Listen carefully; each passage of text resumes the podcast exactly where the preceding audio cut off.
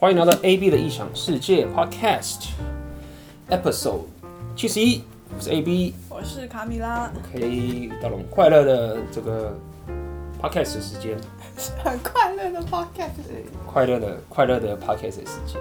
对，最近天气实在是太热了，我刚走到外面，真是快中暑了。大家最近身体要小心注意，不要中暑。上海这边其实应该很热，台北台北应该更更热吧？对，所以大家要小心注意，就是去海边玩什么的，水喝多一点。我想到我以前就是在当兵的时候，就是当那个干训班的分队长，所以带学生的时候，那个长官都特别叮咛，就是说一定要拼命灌学生水。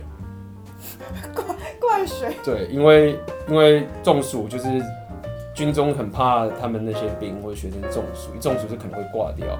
那你喝水顶多他们训练就是吐一下而已，对，所以就是拼命灌水，就三不五时就是要大家喝水，然后检查他们的水壶要不要喝水这样子，所以已经已经养成习惯。就现在走在路上看到太阳很热的时候，觉得习惯性就开始灌水这样子。我以为你是习惯来看周边的人有没有在喝水。不会，现在旁边的人都会是带雨，都撑着雨伞吧？哦，对哦。对啊，大部分都是撑撑着雨伞。那阳伞啦。雨伞只是哦啊，有人讲阳伞，有人讲雨伞，都一样，同样的东西功能。又是女生。啊，我当然不是。所以大家小心注意啊。为什么这个这集的开头很像那种？什么学校公告？哎，大家好，到了快乐的暑假时间，记得防暑。我 回到了以前那个那个教育的时间。好，那我不废话了。每次开头都要想个想个进场的，才很痛苦。那我们就进入主题吧，跟众主说拜拜。OK，那今天我想跟大家聊一个一个比较，我觉得应该跟比较偏政治，还有偏这个。呃，也不能讲偏政治，应该应该比较是偏政治哲学相关的一些一些东西，我的想法。大家听到这里是不是想关掉？对，然后这个部分其实多少我觉得跟自我提升也是很有相关，因为这样的一个思维让我在自我提升的路上的信念也很够。你必马上来救一个场。对啊，马上救场。但是事实上也真的是这样，就是我讲的东西基本上还是跟自我提升是很相关的，所以。嗯所以这个是已经比较偏呃，也不能说政治，应该不能讲政治，应该是比较偏哲学的情形。那么我就要先讲一从一个一句话先带出这个开头，叫做“不爽不要干”。OK，这这句话在台湾应该是蛮蛮红的啦。卡米拉在上海这边会很多人会这样讲吗？比较少。嗯，比较可能像朋友之间讲吧.就是比如说同事吵架，那肯定就说：“那你不爽不要干呀。”哦，还是会有吧，还是会有。那那这样也是算。那不爽不要干这句话在台湾是，呃，已经算是一种，我觉得它已经是一不单单只是一个一个一般的一个用语，而是一个呃大家会经常用的一种一种一种象征性。好了，就比如说像之前台湾有这些罢工事件啊。哎、欸，台湾大概多久一次罢工啊？这个其实我不是很熟，但是这几 这几不是一直都住在台湾吗？哪有，我一直住在上海。这四年来，我住上海上。对啊，那你从小在那里长大啊？其实这几年来越来越多，就是在我前几年来之前，是、oh, 那时候最多罢工就是护士嘛，然后后来还有一些空姐这些职业然后会开始罢工。那、欸、所以像交通啊、铁路啊这种日常的交通，什么什么巴士啊这种就还好。好像这个大家要纠正一下，这个我真的不清楚。那比较容易上新闻的，通常都是护士或者是。那个机就是不是机场，那叫做航空公司的空姐，这两个是我目前听到最、oh. 最比较明比较了解的、嗯、的两个职业。那像火车这种罢工，应该还应该好像我是没有听过。如果大家有听过，可以下面留个言。Oh, 对，因为欧洲真的超多，嗯、真的罢工到我烦。对，罢工罢工很欧洲听说欧洲听说非常多，像。像法国人或者是意大利人，三不五时就罢一下。对啊，我有一次从意大利要飞回中国的时候，他哦好，那时候是法航，他提前才一个礼拜给我发邮件说我们要取消那个航班，才提前一个礼拜，嗯，然后还是邮件发给我，其他任何通知方式也没有。就是就忽然就、嗯、对，然后然后我想说，哎，那我要是不收邮件的话，那我根本不知道哎。嗯，而且不知道的话，我错过那航班也就算了。问题是我的签证会过期，哎，这你们负责吗？嗯，对啊，所以所以当时其实在台湾有罢工这件事情出来，就其实，在台湾那时候还蛮蛮算是蛮两极化，就是就我的印象，以前在护士那段时间罢工，大家说很多护士就过劳啊什么什么之类，大家那时候还大部分普遍的声音还是很挺那些护士，就觉得说他们工作量太大了。嗯，但最近这一次应该是也没有最近，就这几个月前那时候，那个空姐是长荣，台湾一个公司叫长荣，他们罢工的时候，就是也很多人就是就是抱怨说自己的东西都就是像你比如说刚刚些问题嘛，可能就是就是无预警的就飞机就停了，然后就可能就会开始骂这些空姐有什么罢工啊，然后当时那些空姐好像也有呃干扰到。一些他们地勤人员的一些事情等等，所以当时就有很多两两边的人就开始对骂。那有些我记我记得我有些朋友就是觉得，就说你知道罢工要争取权益啊，觉得这些空姐实在是很受不了这些威权统治。然后另外一群人就会讲，就是来就所谓的不爽不要干派，就是说就觉得说你罢工的时候，就是你不爽就不要干嘛。然后就是这样罢工，可能说他们很贪心啊，什么什么什么之类的。那那个不爽不要干，比较像是说你不爽你就不要干这个职业嘛。对，就是你不爽就换工作，是辞职，类似这种情形。Oh, okay. 那，那么，但是最近我有看到有一些有一些人在讲，就我念一下这一段，就是我看到这个人在聊，然后我就觉得有一些东西蛮有趣的，一些一些思维争论。那他就是针对呃这个不爽不要干的这件事情。那他我就照着他这个念出来啊。那他就是说。我有同学认为说，自由主义者的供需法则永远只是个干话。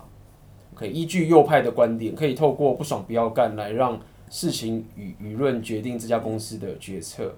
OK，然后在资产阶级社会里面，呃，很少有不爽不要干而促使这个企业与员工改变关系的事情。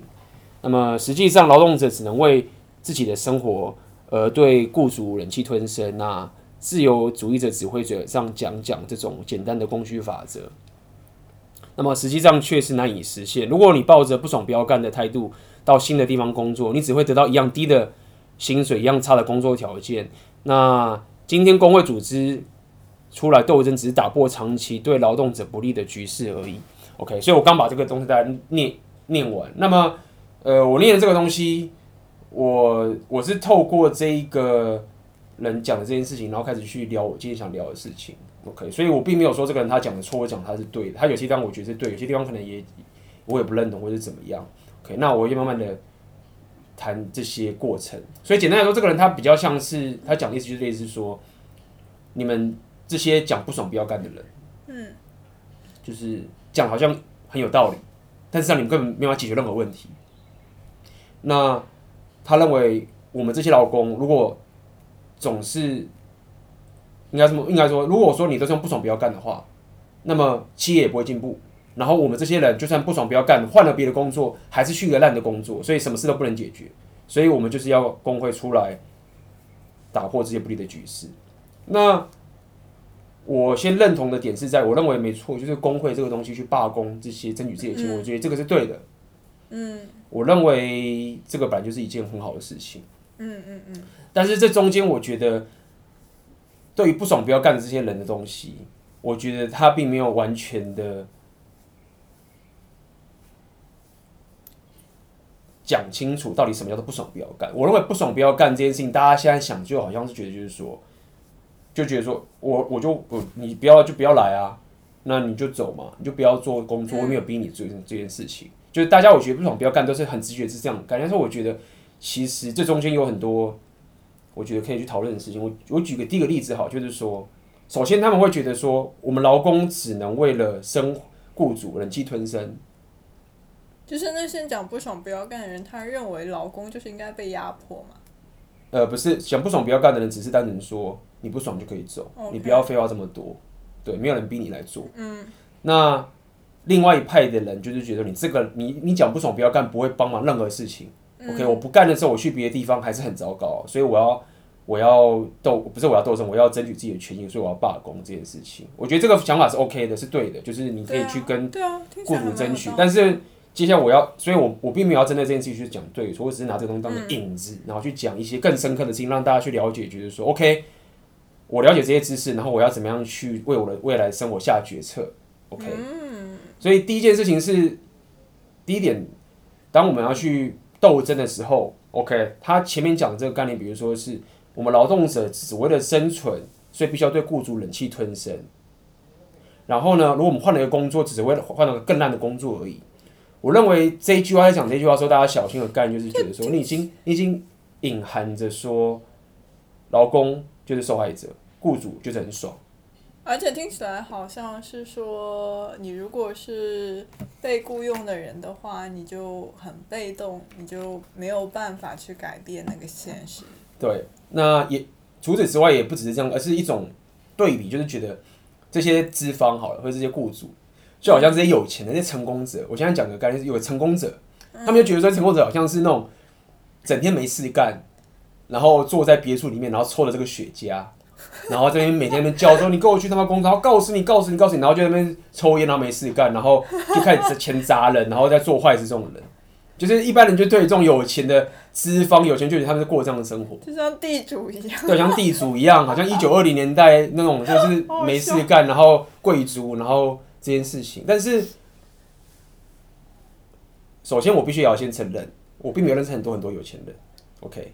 但是我相信一件事情是，在这个时代里面，这些成功者，这些很有钱的这些人，真正所谓的成功者，我觉得他们的生活是比我们忙。太多了，而且他们的每一份面啊都非常的有生产力。就像比如说我们好了，普通人，我们光要，好说我今天好好工作九个小时，或者学生我好好念书，念认真念书九个小时。你去念书的时候，你只念半个小时，工作只上班的时候，上班九个小时，只有三个小时在工作，其他六个小时都在都在都在那边省油。OK，那这些成功者他们是工作的时间不只是长而已。他们连每一分每一秒都要达到最大的效率，而且那种生活是非常非常可怕的。哎、对对对，没错。比如说什么旅行啊，可能都要跟跟他的合伙人啊、跟同事一起去旅行啊，等等啊。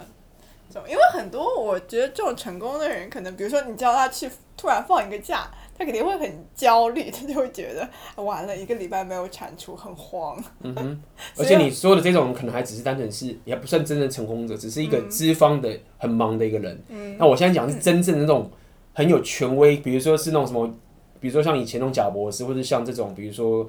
Amazon 这种，或者像 Elon Musk 这种人，嗯，就是这种真正有权有势的这些人，他们的生活真的不是像你想象的。嗯，我觉得啦，至少我认为是，他不是坐在那边没事干，然后就是抽个水雪茄，然后就砸钱，然后就是压榨你，就他自己工，他的每一分每秒都是非常的困难的。嗯，然后他们还要去管这整个公司所有的财务，光想看我们一般人，我们连自己的个人财务都管不好了，一堆欠债卡债。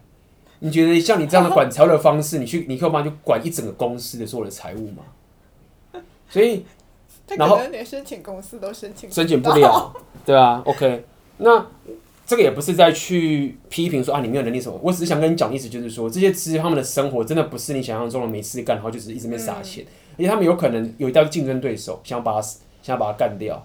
嗯嗯，他每天都要面对这些竞争对手等等这些事情，所以敌人啊，所以意思我要讲的意思就是说，其实，在这个职场环境或在这个资本主义的环境里面，我不认为就是哦，我们这些被雇佣的人就是没有什么选择，然后那些资方人就是很很爽，每个人其实都一直受害，还每个人都很怕被干掉。对，那可能有些有些人问啊，可是我们没钱啊，那些有钱人他们在怎么样被干，他至少都有钱啊，对不对？就是你虽然我知道你资方很竞争，压力很大，很有教育好，但是他妈你至少有钱，我没钱，我都快饿死了。哎，可是也不一定。你有房子，万一像零八年那种发生对，有可能危机啊。那他说没有，可是还是你还是有，不管怎么样，你就还是有钱呐。就是你再怎么样，就他意思就是你再怎么样，你你你只要就是之前我会觉得说，反正我只要没钱的话，我的。痛苦就是最大。你有钱，什么都是 OK。可是不一定啊，可能他烦恼更多啊。万一他的什么竞争对手给他搞一出官司啊？说好像你你很坐牢啊？对啊，你坐牢没有？他说那可至少你是有钱嘛，你就是给开名声，就是大房子。你看我每天都为了。对啊，我都已经小孩都没办法生了。对不对？什么什么之类这件事情等等的。OK。没有，刚刚没有，我我刚讲的是认同你。我要讲的就是说，大家大家都觉得说，好像钱这件事情，就是你只要觉得我没有钱的话，就很惨。我就你就不要跟我说你很你很惨，我没钱最惨。嗯，但事实上有件有件事我觉得很有趣的道理是，有个东西是这样子。比如说，我们举个很很一个很科学的数据，就所谓的自杀的率。你知道，其实贫穷国家自杀率是很低的。哦。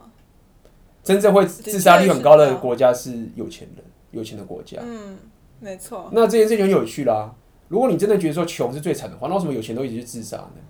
嗯，那是有钱人应该很快乐才对啊。嗯，所以我的意思就是说，其实如果你一直在去针灸说我们劳方跟资方谁过得比较惨，谁过得比较好的时候，你会发现说，其钱这个东西，你到有钱了之后，其实钱很多人有钱之后反而烦恼更多，就像这样讲，或者说，比如说你中了乐透之后。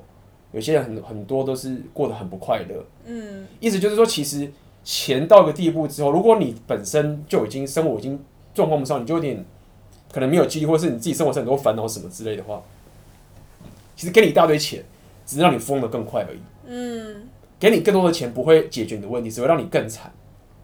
这也是为什么之前我们常常聊天，就是我其实完全不想要有人忽然给我一大堆钱。嗯，只要我可以，可是你不是后来改变想法说也可以吗？没有，我说的是我不要有人会给我一亿、十亿、一百亿。嗯，对，我不要你给我爆量的钱。OK，对，我不需要你有钱，但我并不是说我不要钱。OK，我要我要我现在举的是一个一个很极端的例子，就是说，你现在还是不要。假设你能够一百亿，我不要。我说真，我真的不要。哦，这样的。对，我真的不要。可是你现在有管理这个钱的能力？没有能力，没有这个能力。我说真的，我不需要。嗯，对，我不要这一百亿。对，那所以我要讲的意思就是说，我们要先讲，就是说，你不能拿着钱这件事情来讲说，哦，你只要有钱，你当然可以随便你怎么讲，然后我没钱我就很惨。当然，我必须要讲，如果你的生活是很贫困的，你真的连饭都吃不饱，然后什么什么的，没地方住，连住的地方都没有，然后吃都吃不饱，然后生病也没地方看病，那当然。这个是贫穷了，这个当然不是我讨论。但如果说你现在是一个，哦，你可能有些一点贷款，学生贷款，然后你但是你有地方住，你可以看个电影，跟朋友去吃东西，但是可能不能去出国三个月旅行什什么这些事情。我觉得其实这样已经已经足够，就是说你已经足够是说过着一个正常人的生活了。嗯，OK。那扯这么远的点就在这里说，我刚才说扯那么远，扯他妈扯了快二十分钟，然后讲这个东西，为什么要讲这件事情？就是说。我现在开始讲第一个，就是我们刚刚讲这个资本主义这件事情，就是说，很多人就会讲，就是说，哦，这个资本主义就是很造成这个贫富差距。我今天要讲这个事情，嗯，OK，然后让这个有钱变得超有钱的，贫富差距很大，嗯，然后这个社会就就开始变得很不稳定，所以资本主义是很邪恶的，很糟糕的，我们要换掉或怎么样？嗯、那这边有几个事情是讲的是对，但有个事情是讲的是不对的。讲对的是哪里？是没有错，资本主义是造成贫富差距很大，没有错。有些人有钱人会变得很有钱，OK，但是穷的时候会变更穷的不一定。穷人可能也会变得比以前更富有哦，对啊。但是有钱人会变得超级有钱，但是贫富差距还是很大。OK，这件事情对贫富差距变大了，贫富差距不代表是绝对值，是一个相对值，就是说你有钱的变得超有钱，穷人可能。就是没有像有钱人这么有钱，这样讲。嗯，但是我要讲错点是在于说，这个事情其实并不是资本主义害的，嗯，而是一个更深刻的叫做人生人的存在的本质害的。也就是说，这是所谓的价值体系的问题，而不是钱的问题。意思是什么？意思就是说，其实我们人是活在一个价值体系。意思是什么？意思你只要给出一个规则，就会有人变得超级厉害。有的变超级烂，就像我们之前常讲，嗯、我给你一颗篮球，一个篮筐，就有人会变成 Michael Jordan。那这是一个一个叫做一个指数的一个曲线。OK，今天如果说随便像是举重选手，嗯，也是一模一样，厉害的人就超级厉害，大部分人都是超级烂。OK，所以经济资本主义也是一样的概念。今天如果说我们不要有钱，假设我们现在都不要货币了。嗯，对不对？大家都看比谁比较帅，谁比较美，然后当做是价值好了。你会发现还是一样有贫富差距还是出来。嗯，所以当我们在怪这个贫富差距很大的时候，其实它并不是资本主义的错，而是人的本质的问题。OK，无论你换了什么东西，你换了一个角度，换了一个比较价值的方式，你最终还是会造成出这样的一个指数型的一个差距。所以。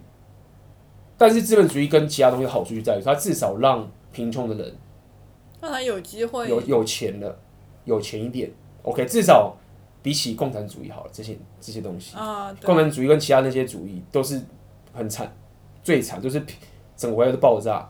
那至少资本主义可以带来财富，嗯，OK，当然它还是有贫富差距这个问题。那为什么要扯到这个？就这个重点就来了，重点来就是说，这其实就所谓的价值体系的问题，就是我之前也也提过，我这次要再提一次，就是价值体系是不可以，是没办法去抛弃的。如果你一抛弃，就变成所以我们之前讲的所谓的这个乌托邦，那就什么都没有意义了。对，我们所以我们需要价值体系才能活下去。但是呢，如果这个价值太陡峭的话，有钱人太有钱。然后下面的人都上不来，然后就变得很腐败，这时候就会出现动乱。哎、欸，那比较像是暴政嘛？对，就是因为你价值体系如果走到极端，比较常讲，就是你如果很容易就会造成腐败，很容易就造成这 corruption。Oh, OK。很容易造造成腐败，这是它必有的。你只要一有这个价值体系，就会变成腐败。比较有钱就是这样，嗯、有钱就是在上面一直告诉下面的人，下面人都上不来。那这时候呢，你就必须要去有活水，让这个价值体系可以比较。活一点，嗯，它是有流动，可以流动性的。那这个就是什么？这个、就是所谓左派跟右派的的一个互相的一个一个不要讲斗争，一个互相在坚持的东西。左派的人就是觉得说，你这个价值体系实在太太陡峭了，嗯，要开放一点，让更多人有机会，而不是只你死守在这个上面，更多人。OK，那么右派的人是说，哎、欸，我们需要价值体系，因为我们需要这个社会有这些很有才能的人，对不对？我们希望。我要听音乐的时候，我就要听个最棒的音乐；我要看篮球比赛，我就要看最棒篮球比赛。对，OK，这是右派人在讲的。然后我需要有一定的这个界限规则在里面，而不是什么都可以过来。OK，那问题就来就是说，那到底谁是对的？OK，这个就是我从牛顿编程里面学来的。到底谁是对的？答案是你不知道。有时候呢，是左派。比较好，有时候是右派比较。意思什么？意思就是说，这个社会世界是一直在变迁。如果现在这个价值体系实在太陡峭了，已经腐败了，那这时候我们可能就要左派一点，放松一下这个这个系统，这个价值体系，让更多人可以这样去流动。OK。但如果说现在已经太放松了，已经完全没有任何的规则了，OK，所有人都可以来，所有人都可以走，那这时候我们可能就需要一点这个这个这些界限等等这些东西，最合理的东西。可是扯到一个人的日常生活当中，他要怎么办？嗯，什么意思？扯到就是一个个体，他在自己的日常生活当中，他应该做什么？对，所以我要讲的意思就来了，我要讲重点就来了，就是说重点就来，就是说我们刚刚讲一些怎么不爽不要干嘛这些等等东西，啊、大家都在吵说啊，你这个资方，然后你说这样子，然后不爽就是有人说你不爽不要干啊，有些人就会说你不爽不要干，帮不了所有人啊。我要讲的重点就是说，其实重点是在于说，我们必须要有这个价值体系，但是这个价值体系有变成腐败的风险，所以我们要调整它。嗯，也就是说，我们必须要有个机制，要有个系统，可以很有效的让这个价值体系一定得存在，但是它又一定可以快速的防止它不要腐败下去。嗯，要让两边左派跟右派可以不断的沟通，因为大家不知道现在到底哪个方式好，都永远都不确定，世界在变，那这就是什么？这就是所谓的自由言论。为什么要有自由言论？就是这个概念。OK，自由言论不是说啊，我想讲我想的什么，没有这么没有。自由言论的重点就在这里，很重要的重点就在这边，就是我们需要价值体系，没有它就是地狱，有它会腐败。但是我们需要去调整这个价值体系，所以我们的机制是什么？就是所有人都可以尽情的讲自己该讲的话，让这个系统可以最有效的一直去调整。嗯，对，那这就是所谓的自由言论。那假设，假设现在坐在办公室的一个人，他听这个，他也没有觉得自己没有自由言论，他觉得自己言论挺自由的，他可以讲他想讲的，那他干嘛呢？到底？没有，所以我就要讲这件事情了。今天我们就在讨论的所谓的不爽不要干，跟反对不爽不要干的人，他们到底在吵什么？Oh. 其实重点都不是什么你不爽不要干，或者是你是不是要去斗争，嗯、重点是你到底是不是讲一句话要对方闭嘴。比如说，oh. 比如说，我今天是罢工的人，我就说资方你闭嘴，你欠我钱，钱吐出来.你就是骗我的钱，你就你这个有钱就把钱吐出来。那这种事情就是觉得说，就是说你你闭嘴嘛，你欠我钱，但事实上资方没有欠你钱，当初你们合约就这样定下来的。那么你不能说你现在被压榨的时候就是人家欠你钱哦，对吗？那另外一边的人就会讲说你不爽不要干，嗯，然后你就是怎么样去滚等等这件事情。啊，也那也是一样，另一种弊，另外一种对，就对，所以 所以我要讲，直接消失。其实资方也不会叫，通常很少资方帮你，应该这么说好，就是我认同罢工的点就在这个地方。就是你罢工的时候，就是我想跟你资方重新协调，就是有协商的机会，对，就是我要你，我我要跟你重新订契约。啊，那么当然资方可以不理你嘛，那你不理你的话，那你失败，你你你你没办法，你可能就离职，他可能请其他人进来，等等这件事情都有可能。但是你要了解，就是说没有说资方也有风险的。嗯，他如果要再雇佣新的人，然后能力比较不好。他的产品就比较烂，他产品比较烂的话，就被别人竞争给都竞争掉了。对，也许你的竞争对，他的竞争对手是雇佣你的那一个公司，嗯，那这个资方就死掉了。嗯嗯嗯，对，那么这就是所谓的供需法则。所以他们说供需法则没有没有用这个点，我认为这句话讲得太死。如果说这个供需法则是没有任何人可以讲话的时候，没有任何人可以拥有自己的自由言论的话，假设就是所谓的这种。有钱人就是把所有话语都把它封掉，OK，拿着自己的有钱，然后告死所有人或者什么，让下面都无法出来有自由人自由言论去讲自己的事情。那我确实认为这个并没有达到所谓的资本主义的效率。嗯，对。那么这就是我想要跟你讲，就是说，如果。今天你无论是罢工，还是你觉得说不爽不要干等等这件事情，我的想法是举举例，对针对帮不爽不要干这边的讲话，就是说，对啊，我认为就是说，如果你工作工作很累，你觉得你被压榨，这公司压榨你，那么你就自己出来做啊，你找个方法提升自己的技能，然后直接把你的才能或者你的东西卖给其他人嘛，因为我觉得资本主义最有趣的点就很简单，就是说。它的基本概念就是这样，就是我想要在这个生活、这个事业活下去，我该怎么做？很简单，我要满足你，我才能活得下去。对，资本主义就是这个概念，就是说，我要活在这个世界上，我该怎么活着？我必须要帮助你满足你的需求，嗯、我才能活下去。但是社会主义其实相反，是我活在这个世界上，你就有责任让我活下去。哦，对啊，我要有什么健康保险，我要这些东西，哦、我只要活着，我就有权利了。我只要能活着，你就得帮我。对，所以其实社会主义是更自私的，是你要别人来帮你活下去。但是资本主义其实相反，是我得想办法满足你的欲望，我才能活下去。所以，比如说你现在是一个被压榨的劳工，觉得很惨，很简单啊，你不要去，你就是不要去抱怨，不不是不要去抱怨，就是你就不要去满足老板嘛，你就想办法去满足别人啊。你三炮就是得去。帮助某一个人，你才能够活下去。那如果说你就是真的没有办法帮助到任何人，你活不下去，那是谁的问题？那就自己的责任，那就是自己的责任嘛，对不对？那他就要去提升自己的能力，就要去提升自己的能力。那当然你可以说我不爽，我就是要社会主义，因为我就是希望人家给我钱。那你如果要这样子这样讲，我觉得很难去谈下去。就是你就觉得说我就是要这样拿钱才行，嗯、那这个就没什么好讲，你就是那个 corruption 的那那那个地方嘛。对所以，所以当大家讲不讲在讲说不爽不要干的时候，其实我觉得它的更深刻的意义就很简单，就是说，你知你知不知道，你要活下去的用意其实是要满足别人的欲望，你才能活下去。你知道这件事情？如果说你觉得说我没有啊，我只要努力，我就可以活下去，那不是啊，你可以一直去敲石头，嗯，敲一百厘米，就很累，然后你帮帮帮助不了任何的人，嗯，那你也是活不下去啊，所以。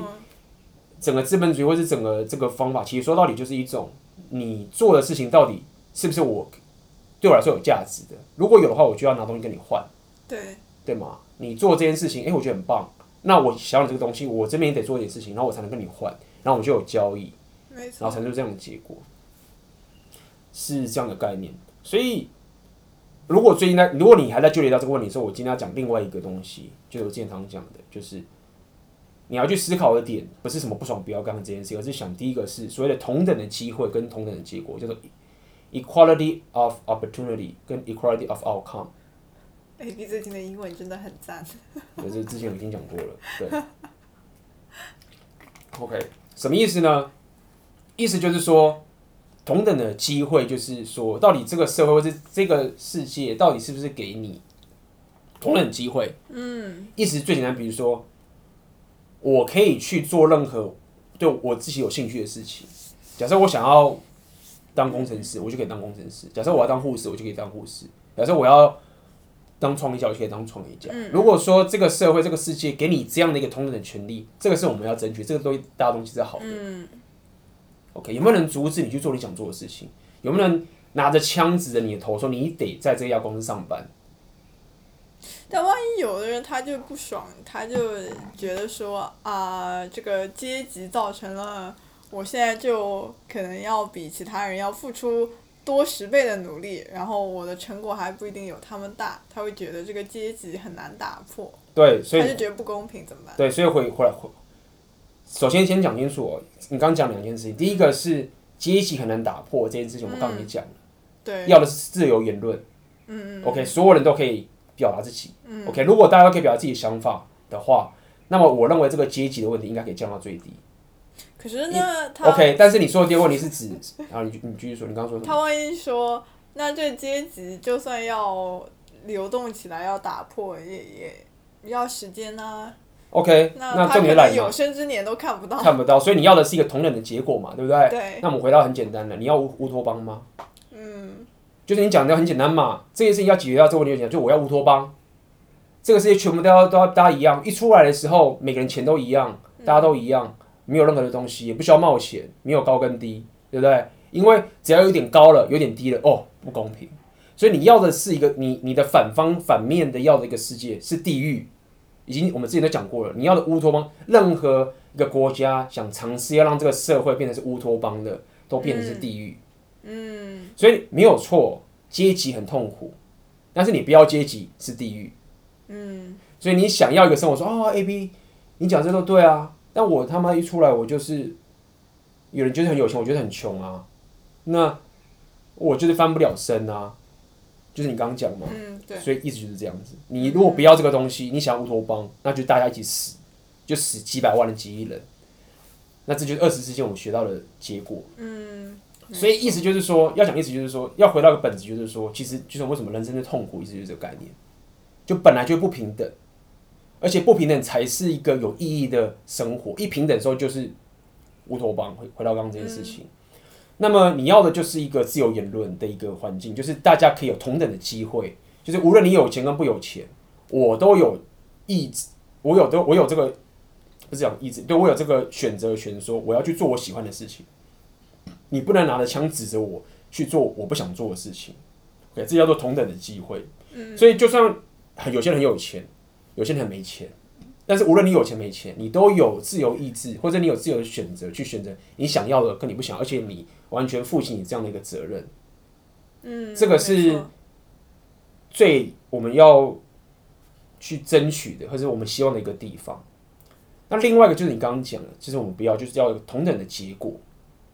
就你刚刚说嘛，都要一样嘛，意思就是说，只要我去这家公司里面，大家薪水都要一模一样的，男生跟女生的薪水要一模一样。这家公司里面，如果女生被雇佣的人数是百分之四十九，不行，因为男生百分之五十一，我们一定要打到五十趴，五十趴。如果这个公司里面亚洲人只有百分之十，不行，亚洲人一定要一样的一个比例。OK，这就是同等的结果，就是所谓的乌托邦。所以无论在吵不爽不要干还是怎么样这些资本主义，我认为最终都是要吵这件事情，就是说。到底现在我们是不是追求着自由言论，以及追求着同等的机会？那自由言论的用意干嘛？我刚刚讲了，是去让这个腐败的价值体系、必要的价值体系可以很活络的去调整、去 fit 这个世界的变迁。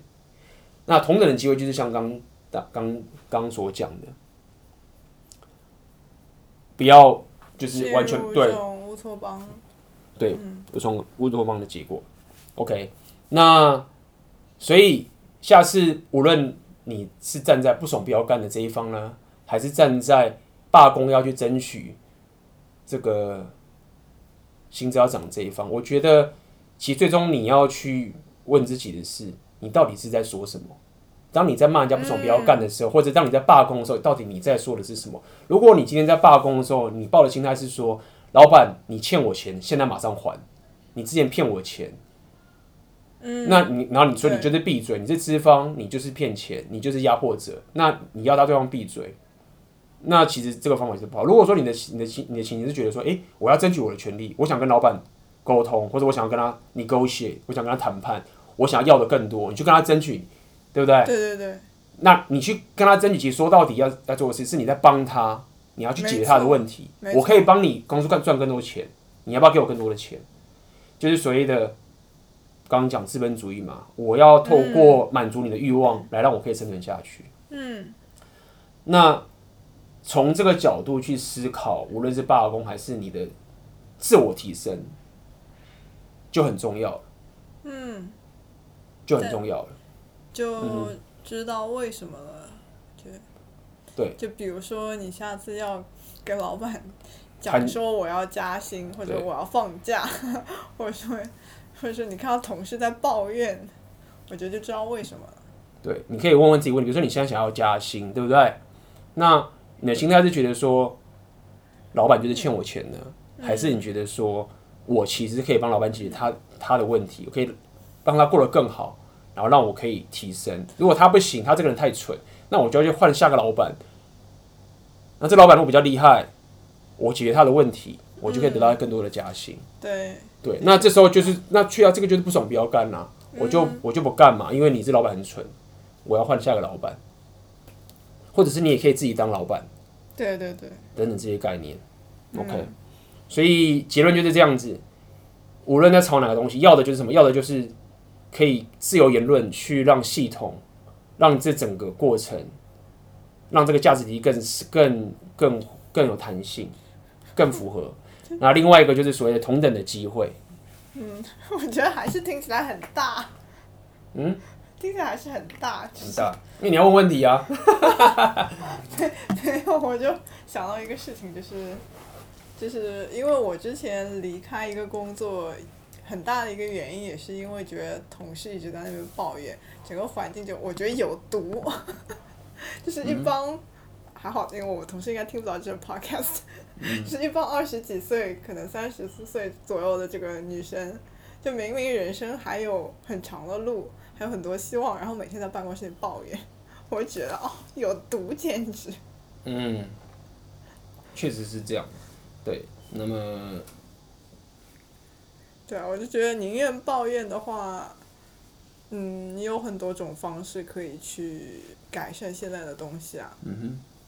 所以。就说你大家可以联合起来说提加薪，或者说怎么样去沟通其他的东西，或者 或者真的就是你不爽，你把自己的能力弄弄好，提升一下自己，然后去找其他的工作。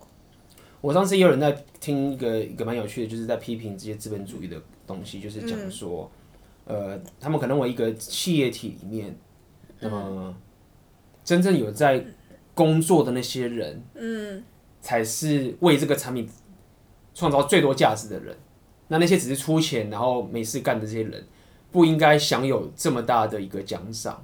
我觉是比较喜欢偏社会主义这种人，就是觉得说，就觉得这个劳工，我老板就只是丢个钱出来给你，嗯，然后什么事都不用干，然后接下来我们这些人研发啊，或者是做工作这些人，嗯。把这产品生出来，他们认为这些人才是真正应该要得到奖赏。这些人，他认为这些出力、出出心，OK，出心思的这些人才是真正得到这个。但、uh. 但事实上，这并不是，这是错，这并不对。很简单，嗯，因为这些人并没有冒出风险，没有冒风险。对，老板是冒着他付了这个钱之后失败的风险。如果说你今天这个工作这个产品失败，你一一毛钱都不需要付，没错，你快快拿了薪水，拍拍屁股就走了。对对对对，那老板出了这些钱，他也有可能是透过其他的地方，你也可以说他可以透过其他地方拼命的赚钱劳工，然后赚到这些钱，然后去交换了这些东西，然后来买这些机器，或者买这些东西让你可以去使用。所以所谓的钱或这个东西，其实说到底就是很简单，就是一个你愿不愿意跟人家交换的一个东西。钱这个概念其实就只是一个交易的一个一个概念，没有交易就没有钱。对，我愿意拿这个东西去换你另外一个东西的一个结果。嗯、其实其实钱不是钱。对对对对，好，我觉得今天确实这个今天讲的有点空了。那么我觉得可以放到日常的办公室，日常的办公室。然后总，其实我觉得想，我觉得我其实最后一个总结还是刚才刚刚已经说过一次，大家说今天其实要讲的事情就是这样，就是无论未来你听到人家说不爽不要干，嗯、还是你是支持罢工的，我觉得你就是想清楚到底你要讲的是什么。那我认同的点就很简单，就是我要的就是大家都可以讲出自己想讲的话，无论你是劳工你是老板，没有人应该要去拿着枪指着你说你不能讲。尽管这些劳工说老板应该给我更多钱，他可以讲。老板也可以说：“你不要做，你去滚，让这个市场去惩罚到他，因为他解决不了别人的问题，他就会死掉。然后我们就完，我也是认同着同等的机会，你想干什么就干什么，你想要离职，你想要创业，没有人应该要指责你说你得去做这件事情。对，嗯嗯嗯，那这样子就可以让这个系统不要那么的陡峭，因为有自由言论了嘛。对，那老板也不可以在那边因为拿了钱就就是叫你闭嘴等等这件事情。”那这是我认为可以当做你呃未来在自我提升跟你在职场上工作的一个想法，嗯，就是这样。其实我其实我其实我其实我还是可以理解很多台湾人觉得说，台湾的老板都这么烂，你怎么话都烂老板呢？就这样，我可是我会觉得，那你为什么不自己当老板呢？如果他们这么那么烂的话，那你就那你就变了一个很好的老板，去把他们斗倒。他可能不愿意当担当那个风险啊，或者说没有，就是你不一定要当老板啊。我说老板，你不一定要变那么有钱，就是自己当个小小老板，然后赚钱嘛。对啊，他可能不愿意做这样一个风险。所以意思就是，那如果说你不行，你说你不喜欢，你不想，但是没有人、嗯、就像讲嘛，没有你可以没有人指责你说你要做什么事情。但如果他真的很烂，不是说你一定要赢他，而是说你有选择。你有同等的，你有完全的选择权去做你自己想做的事情。但是我确实是讨厌，就是比如说，举例来说是，可能有些政府的政策忽然就是要帮帮谁哦，然后偏袒谁什么什么，这个东西我确实就是讨厌。那我听很多人确实有讲，就是觉得说台湾的政府很多在帮资方啊什么什么，这个我确实是也是觉得蛮讨厌的。所以我也是蛮认同，就是所谓的小政府，就是政府你只要定好规则，然后就不要再来管了。你不要去管，就是你只要去过好这个规则就可以了。不要去，我想讲 micro manage。对啊，你就不要就，就是对啊。但是这个听起来也是蛮，确实也是很很复杂啦。嗯。OK，当时那个什么，零八年金融海啸的时候，很多美国政府去解救那些银行的这些问题嘛。嗯。OK，好，好了，今天的 podcast 就结束。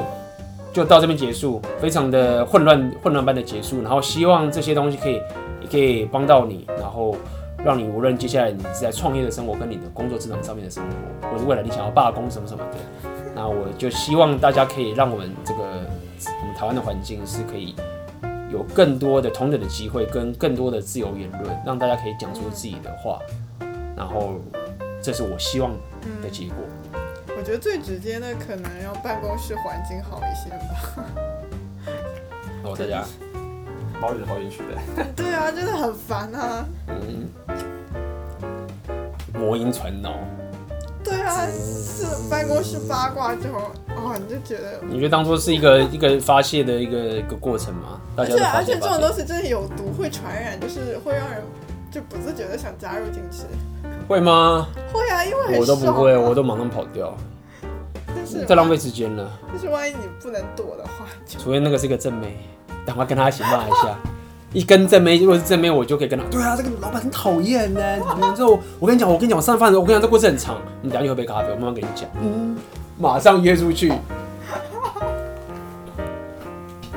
啊，这个邪恶邪恶。原来办公室恋情是可以这样搞，大家学到了。对。